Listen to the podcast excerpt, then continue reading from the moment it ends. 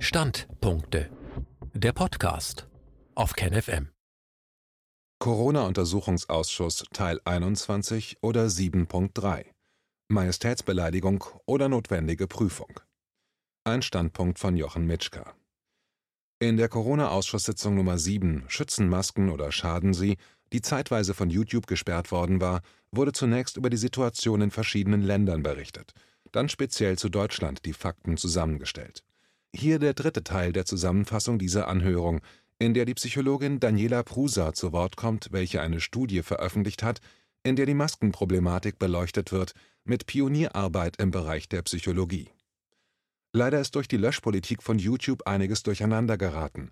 Das Video war plötzlich nicht mehr verfügbar und über die Internetseite des Corona-Ausschusses wurde man bei Sitzung 7 auf die Sitzung 18 geführt. Ich schreibe die Zusammenfassung nun weiter auf Basis der reinen Tonaufnahmen, die auf einem privaten Server für ein Jahr gesichert wurden. Die Dateien sind klein und wer Platz hat, sollte sie herunterladen und archivieren. Anscheinend wird derzeit versucht, jede Information, die nicht im Sinne der Regierungspolitik ist, zu unterdrücken. Daniela Prusa Frau Prusa arbeitet derzeit in einer Reha-Klinik mit den Schwerpunkten Stress und Schmerzbewältigung. In einer Studie hat sich Frau Prusa mit den psychologischen Wirkungen des Maskentragens und dessen körperlichen Auswirkungen beschäftigt. Frau Prusa bezeichnete die Tatsache, dass sich bisher noch kaum jemand mit diesem Thema beschäftigte, als Forschungslücke. In ihrer Studie hat sie nur Menschen befragt, die erklärt hatten, dass sie sich durch die MSN-Verordnung belastet fühlten. Die Ergebnisse beziehen sich daher nicht auf die Gesamtbevölkerung. In ganz Deutschland wurde mit einem Fragebogen eine Erhebung durchgeführt, wobei Bayern ein Schwerpunkt war. Geplant waren eigentlich nur 120 Fragebögen, aber durch die unerwartet große Zahl von Antworten, es wurden 1600 innerhalb kürzester Zeit, musste die Studie vorzeitig beendet werden. Der Fragebogen erhob 51 Variablen mit 35 Fragen. In jeder Frage steckten manchmal mehrere Variablen. Sie betrafen allgemeine Fragen, um das Stressempfinden durch Masken von den anderen Corona-Bedingungen abgrenzen zu können dann Fragen zu Erkrankungen und ob man zum Beispiel Raucher ist. Dann folgten spezifische Fragen zu den Maskenverordnungen.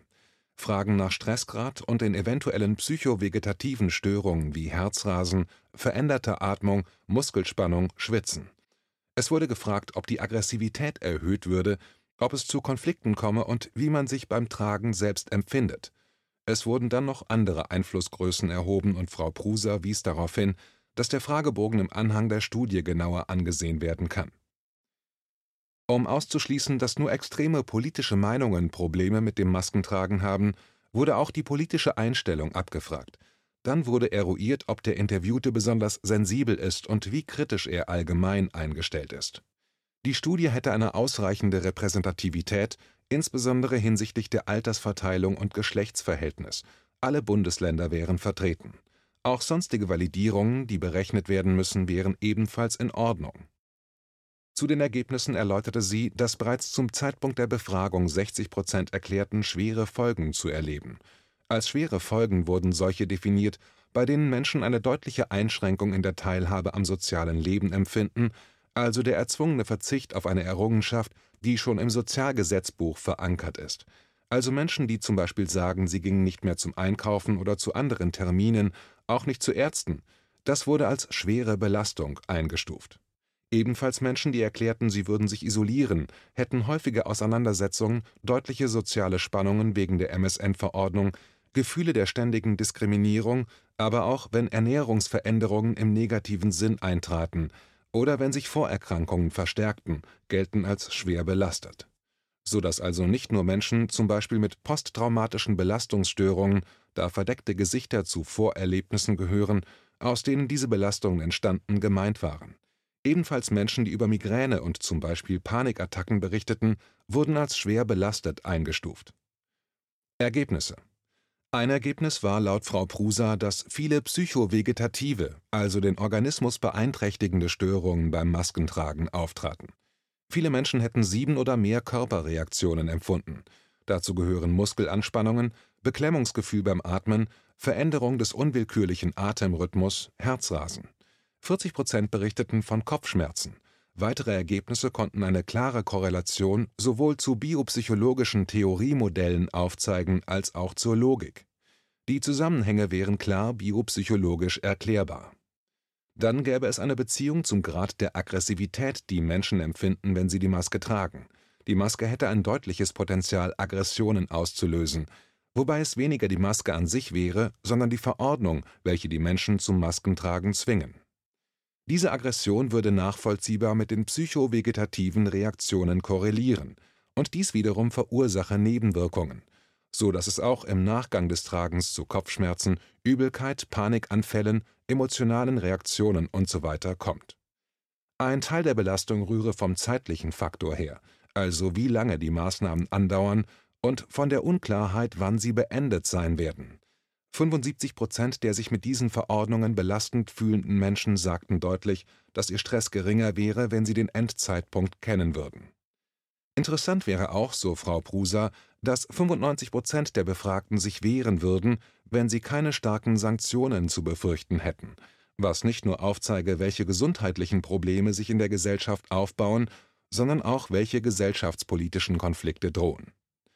Die Gruppe derer, die belastet sind, würden sich durch bestimmte Merkmale bestimmen lassen, die eigentlich als besonders schätzenswert angesehen werden könnten. Diese Menschen haben ein eher erhöhtes Gesundheitsbewusstsein, sind sensibel, haben eine gesteigerte Empfindsamkeit, haben eine kritische Geisteshaltung, hinterfragen Informationen. Auf Nachfrage erklärte Frau Prusa, dass von den über 1010 Befragten, die ausgewertet wurden, 1007 die derzeitige Maskenverordnung als Willkür, nicht evidenzbasiert bis hin zu totalitär bezeichnet hätten. Für viele hätte der Zwang Traumata aufbrechen lassen. Nur drei Menschen hätten die Masken positiv oder neutral beurteilt, obwohl sie sich gesundheitlich beeinträchtigt gefühlt hatten. Wenn man die Maske nur als Schutz wahrnehme, schütte man nicht so viele Stresshormone aus, wodurch die gesundheitlichen Folgen entsprechend geringer sind. Aus der Psychologie könne man natürlich sagen, dass es sich für diejenigen, welche gerne die Maske tragen und damit zur Mehrheit gehören, besser anfühlt, diese zu tragen. Es kostet weniger Aufwand und verursacht weniger Stress, das Gefühl, auf der Seite der Besseren zu stehen, erhöhe die Akzeptanz und verringere die negativen Empfindungen und das Reagieren auf körperliche Reaktionen aufgrund des Maskentragens. Aber 99,5 Prozent der belasteten Menschen hätten die Verordnung als übertrieben oder eher übertrieben angesehen. Die aufsteigende Aggression müsse nun unterdrückt werden. Das würde auch in vielen Fällen zu Depressionen führen, weil Aggression ja eigentlich zu einem Aufbegehren führen sollte, also zum Verweigern des Maskentragens, was aber durch die Sanktionen bzw. Unterdrückungsmaßnahmen verhindert werde. Folge der nicht abgebauten Stresshormone wäre zum Beispiel bei älteren Menschen, die berichteten, dass ihr Sichtfeld eingeschränkt wäre, und sie unsicher gehen würden. Viele Menschen würden ihre Körperlichkeit beeinträchtigt sehen und dies wiederum korreliere mit den Anzeichen von Depressionen. In dem Fragebogen wären allgemeine Corona-Stressauswirkungen abgegrenzt gegen jene, die spezifisch aus der Maskenverordnung erwachsen würden. Dabei stelle sich heraus, so Frau Prusa, dass das Niveau des Maskenstresses sehr weit über dem des allgemeinen Corona-Stresses liege, nicht nur das Selbertragen der Maske wäre eine Belastung für Menschen, sondern auch, wenn man die Menschen sehe, die eine Maske tragen, weil es für Menschen ein Symbol ist für Unverhältnismäßigkeit, nicht ersichtliche Notwendigkeit, damit Willkür und Empfinden als Übergriff. Damit würden sich sehr viele Menschen auf der Grenze zur Traumatisierung befinden. Das würde im Anhang der Studie durch Hunderte von Originalzitaten belegt. Dadurch werde dokumentiert, wie sich Menschen ohnmächtig der Willkür ausgesetzt sehen. Da die Verhältnismäßigkeit der Maßnahmen nie untersucht wurde, sondern immer nur der Nutzen, aber nie der Schaden erhoben wurde, stehe die Politik nun vor dieser Aufgabe. Aus dem Ausschuss wurde eingeworfen, dass Maskenbefürworter gegen eine Prüfung der Verhältnismäßigkeit plädieren. Frau Pruse antwortete, dass dies zwar nichts mit der Studie zu tun hätte, aber psychologisch allgemeiner erklärt werden könne. Man müsse aufpassen, dass man vom systemischen Blickwinkel nicht in eine einseitige Position rutsche. Zitat Wir haben in unserer Entwicklungsbiografie alle potenziell eine Phase durchgemacht in der frühen Kindheit. Mensch, die Großen, die machen das schon. Ich muss mir gar keine Gedanken machen und die machen das auch alle richtig. Eine Unfehlbarkeitstheorie. Zitat Ende. Die wäre entwicklungspsychologisch in einem bestimmten Alter normal, aber Menschen könnten unter Belastung wieder in diese Position zurückkehren. Sie glauben, sie können das gar nicht hinterfragen, Sie glauben, die Regierenden oder die Judikative wären unfehlbar. Das ist gesellschaftlich allerdings gefährlich. Jeder dogmatische Maskenbefürworter sollte sich davor hüten, in diese Falle zu tappen. Natürlich könne man zu dem Schluss kommen, dass es für einen selbst das Richtige wäre, aber die Maske als Dogma anzusehen, mache es so gefährlich. Andererseits müsse man verstehen, dass auch Furcht unbewusst eine Rolle spiele, wenn Befürworter glauben, sich nicht noch mehr Stress auflasten zu dürfen, indem sie die Maßnahmen hinterfragen und dann zu der Minderheit gehören, die sich innerlich dagegen auflehnt, mit einem dadurch noch weiter gesteigerten Stresshaushalt, vor dem man sich unbewusst schützen will. Psychologisch gesehen wäre es im Moment gar nicht stärker und reifer, auf die Seite der Mehrheit zu gehören, sondern man müsse in der Lage sein, viel mehr auszuhalten, mehr Rückgrat haben, wenn man zu den Ablehnern der Maskenverordnung gehört. Menschen würden in die Maske eine überbordende Schutzfunktion hineinprojizieren, aber auch frühere Erfahrungen. Menschen, die zum Beispiel aufgrund früherer Erfahrungen ein besonderes Schutzbedürfnis haben, erfüllen sich nun dieses Bedürfnis durch die Maske. Dr. Marz wies darauf hin, dass auch das Gegenteil der Fall ist, dass nämlich Menschen die Maske als Bedrohungssymbol empfinden würden, und dass bei diesen Menschen durch das Sehen der Maske alte Ängste und Traumatisierungen wieder wach werden, die eigentlich überwunden schienen. Die Bedrohung durch das Virus überdecke bei Menschen auch die Bedrohung, die sie latent oder posttraumatisch empfinden aus anderen Gründen, und diese sähen die Maske und damit auch den Grund, das Virus, als Rettung vor den anderen Gefühlen an, ohne dies wirklich selbst zu bemerken. Auf den Hinweis von Frau Pruser, dass die Maskenpflicht jede andere Lösung von vornherein ausschließe, warf Dr. Wodak ein, dass man eigentlich doch solche Lösungen finden könne, wie zum Beispiel bestimmte Abteile in Zügen für Menschen mit oder ohne Maske, Einkaufszeiten für Gefährdete oder Ängstliche mit Maske und solche für Gesunde ohne Maske. Er suche nach Informationen, ob so etwas irgendwo auf der Welt einmal versucht worden wäre. Dr. Hoffmann wies darauf hin, dass dies in Deutschland unmöglich wäre, weil jede Diskussion mit dem Argument abgewürgt würde, dass das Virus so gefährlich wäre, dass man andere gefährde. Die Maske in Deutschland erinnere an einen quasi religiösen Fetisch. Er stellte dann einen Vergleich mit dem Effekt der Käuferreue beim Kauf eines Autos an. Wenn man dann angegriffen werde, was für ein schlechtes Auto man gekauft hätte, würde man es automatisch verteidigen. Frau Prusa wies dann auf Experimente zur Dehumanisierung und darauf hin, dass die Moralkeule mancher Maskenbefürworter, die sich in Kommentaren ausgedrückt hätten, welche die unter der Verordnung Leidenden aufgeschrieben hatten, wie ohne Maske bringst du Menschen um, schlimmere Folgen für die Gesellschaft und ihre Spaltung hätten als das Virus. Die bekannten psychologischen Versuche zeigten klar auf, dass es für die Probanden einfacher war, Menschen, welchen entmenschlichende Bezeichnungen gegeben wurden, Leid zuzufügen, im Glauben, das Richtige zu tun.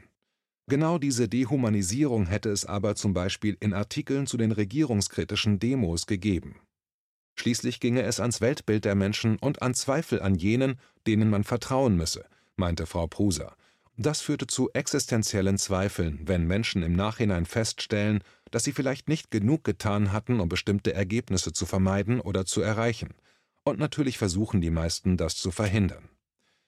Auf den Hinweis, dass in den sozialen Medien immer mehr gefordert wird, dass die Maskenverweigerer keine gesundheitliche Versorgung mehr erhalten sollten, weil sie durch ihr Verhalten ja angeblich nötige Ressourcen unnötig belegen würden, antwortete Frau Pruser, dass dies die übliche Sündenbock-Theorie wäre. Es wäre immer gut, ein Opfer-Täter-Retter-Dreieck aufzubauen. Im Moment wäre das ganz stark vertreten, was typisch wäre für eine Bedrohung, die in Richtung Trauma oder seinen Grenzbereich ginge.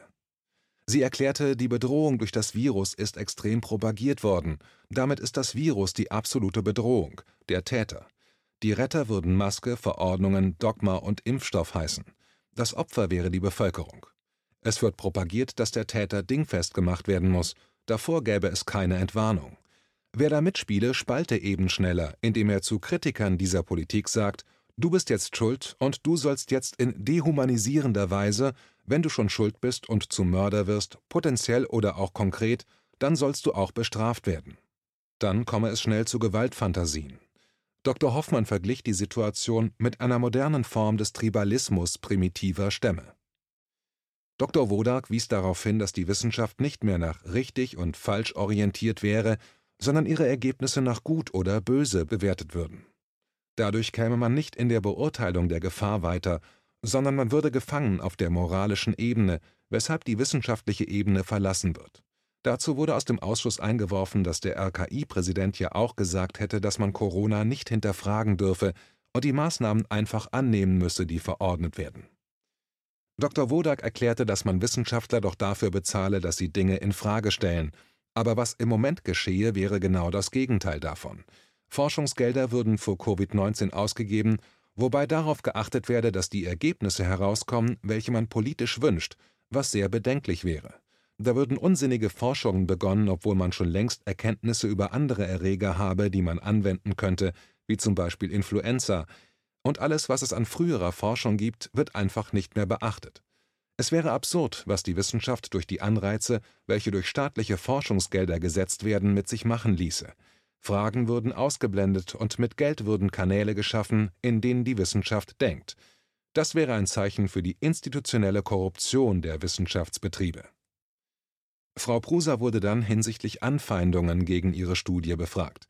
Bisher gäbe es wohl nur eine Person, die mit Genuss nach dem Blockieren in den sozialen Medien mit einem neuen Profil immer wieder Frau Prusa und ihre Studie versuchte zu mobben. Ihre Studie wird als Rotzstudie bezeichnet, sie wäre Schwachsinn und Frau Prusa wolle wohl, dass ganz viele Menschen sterben und so weiter. Dabei ginge es niemals um inhaltliche Fragen. Dr. Wodak warf ein, dass es Agenturen gäbe, die gezielt für Geld Menschen in den sozialen Medien bekämpfen. Daher dürfe man sich nichts daraus machen. Frau Prusa erklärte dann, dass der größte Teil der Zuschriften aber von Betroffenen stammen würde, die erklären, dass die Studie genau aussage, was sie selbst empfinden. Darüber hinaus hätte sie festgestellt, dass man statt Wissenschaft zunehmend Propaganda in dem Umfeld antreffen würde. Sie erklärte, dass ohne einen kritischen Diskurs auch Wissenschaft schon Propaganda ist, und der Ausschluss von kritischen, hochkarätigen Wissenschaftlern und Ärzten an der Diskussion zeige, dass alle Maßnahmen eben nicht mehr wissenschaftsbasiert sondern propagandabasiert wären. Bei ihrer Literaturrecherche wäre sie auf eine Empfehlung der WHO vom 5. Juni 2020 gestoßen, in der diese ganz klar schreibt, dass dem Entscheidungsträger im Falle einer öffentlichen Maskenempfehlung natürlich nahezulegen wäre, dass er die ganzen Auswirkungen eruieren müsse, und zwar mit Hilfe der Sozialwissenschaft, der Verhaltenswissenschaft, alle Auswirkungen, positive, negative und neutrale, in verschiedenen Kontexten beleuchten solle aber was sie erlebt hätte, wäre, dass keine solche Studie gemacht worden wäre. Es hätte ausschließlich Nutzenstudien gegeben, angefangen mit Hamsterstudien, aber die würden nicht helfen, die Notwendigkeit zu beurteilen. Eine Sonnenmilch könne viel Nutzen haben, aber sie ist nicht automatisch notwendig in einem dreimonatigen verhangenen Sommer für Schwarzafrikaner. Darüber hinaus würde eine reine Nutzenanalyse natürlich auch nichts über die Nutzen-Schaden-Relation aussagen insbesondere wenn man bewusst den Schaden gar nicht erheben würde. Eine solche Studie durchzuführen wäre eigentlich nicht ihre Aufgabe gewesen, sondern die der Regierenden. Dr. Wodak wies darauf hin, dass die Nutzen-Schaden-Beurteilung eigentlich in der Medizin einer der wichtigsten Grundsätze wäre, und dies müsse durch ausgebildete Menschen in den aktuellen Situationen entschieden werden, welche eine Indikation stellen aufgrund der Situation vor Ort, und die dann dafür auch die Verantwortung tragen. Das müsse man von den Gesundheitsämtern verlangen. Dr. Marz warf ein, dass man aus der Psychotherapie wissen würde, dass wenn Menschen moralisierend und stark propagierend auftreten, dass es immer Symptome schwerer seelischer Krisen wären. Das wären scharfe Geschütze der Abwehr. Wenn man diese gegen die Gesellschaft anwende, müsse man befürchten, dass man es bei der Zunahme moralisierender und propagandistischer Abwehr von Kritik mit einer schweren gesellschaftlichen Krise zu tun habe. Man versuche, diese Krise durch das falsche Verhalten zu überwinden, was aber genau das Gegenteil erzeugen wird. Dr. Hoffmann wies darauf hin, dass auch in der Justiz nie eine Nutzen-Schaden-Abwägung gefordert worden wäre, sondern dass man immer einfach davon ausgegangen war, dass die Maske nützlich ist und man sie durchsetzen müsse. Juristen würden oft den ganzen Weg einer Abwägung durch den sofortigen Sprung zur Abwägung von Leben gegen Freiheit ausschalten, ohne die vorherigen Abwägungen überhaupt gemacht zu haben. Alles, was an juristischer und wissenschaftlicher Methodenlehre aufgebaut worden war, wäre durch das Verhalten der Verantwortlichen wegen Corona vernichtet worden. Dr. Marz wies darauf hin, dass seit Jahrzehnten versucht werde, Medizin als systemische Wissenschaft zu sehen, aber nun werde sie auf ein Virus reduziert. Er erschrecke, wie die Medizin sich in einen so primitiven Zustand bringen lasse, in dem die gesammelten Erfahrungen der letzten Jahrzehnte einfach negiert werde. Frau Pruser antwortete, dass der Mensch ein sozioemotionales Wesen wäre, und wenn sich in den Kommentaren nun herausstelle, dass er sich nur noch auf das Virus reduziert sieht, sich als potenziellen Virusträger sieht, müsse man das als Warnung sehen Dann wurde noch darüber diskutiert, was denn mit jenen Asthmatikern und anderen kranken Menschen wäre, die aus gesundheitlichen Gründen eigentlich keine Maske tragen dürften, aber aus sozialen Gründen sich dazu genötigt fühlen. Wenn man alle Nicht-Maskenträger pauschal als Maskenverweigerer tituliert, ist das vergleichbar mit dem Beschimpfen eines Rollstuhlfahrers, weil er die Treppe nicht hinaufkommt. Frau Pruser ergänzte, dass die Studie durch authentische freie Angaben glaubhaft ergeben hätte, dass die Menschen nicht nur im Fall von körperlichen Gebrechen, sondern auch durch psychische Leiden eindeutig körperlich beeinträchtigt sind. Und das gelte nicht nur für Menschen mit PTBS. Nicht nur Vorerkrankungen würden neu aufbrechen, sondern durch die Maßnahmen würden neue Erkrankungen entstehen. Dass, wenn das Verfassungsgericht sich bei der Gefahreneinschätzung auf das Robert Koch Institut beziehen würde, dann könne man nicht mal mehr Vertrauen in den Rechtsstaat haben. Das RKI ist ein weisungsabhängiges Institut, das zu der Regierung gehöre, welche die Verordnungen veranlasst. Wenn das Verfassungsgericht sich nicht die Mühe gebe, die wissenschaftlichen Grundlagen dieser Entscheidungen zu hinterfragen, dann wäre auch auf das Verfassungsgericht kein Verlass mehr. Frau Prusa wies darauf hin, dass nun, da die Studie zum ersten Mal auch die negative Seite des Maskenzwangs aufzeigen würde, noch einmal der Weg durch die juristischen Instanzen versucht werden würde. Am Ende stünde der Europäische Gerichtshof für Menschenrechte, allerdings fehlen noch finanzielle Unterstützung, um die Kosten des Verfahrens abzudecken. Damit wurde die Anhörung beendet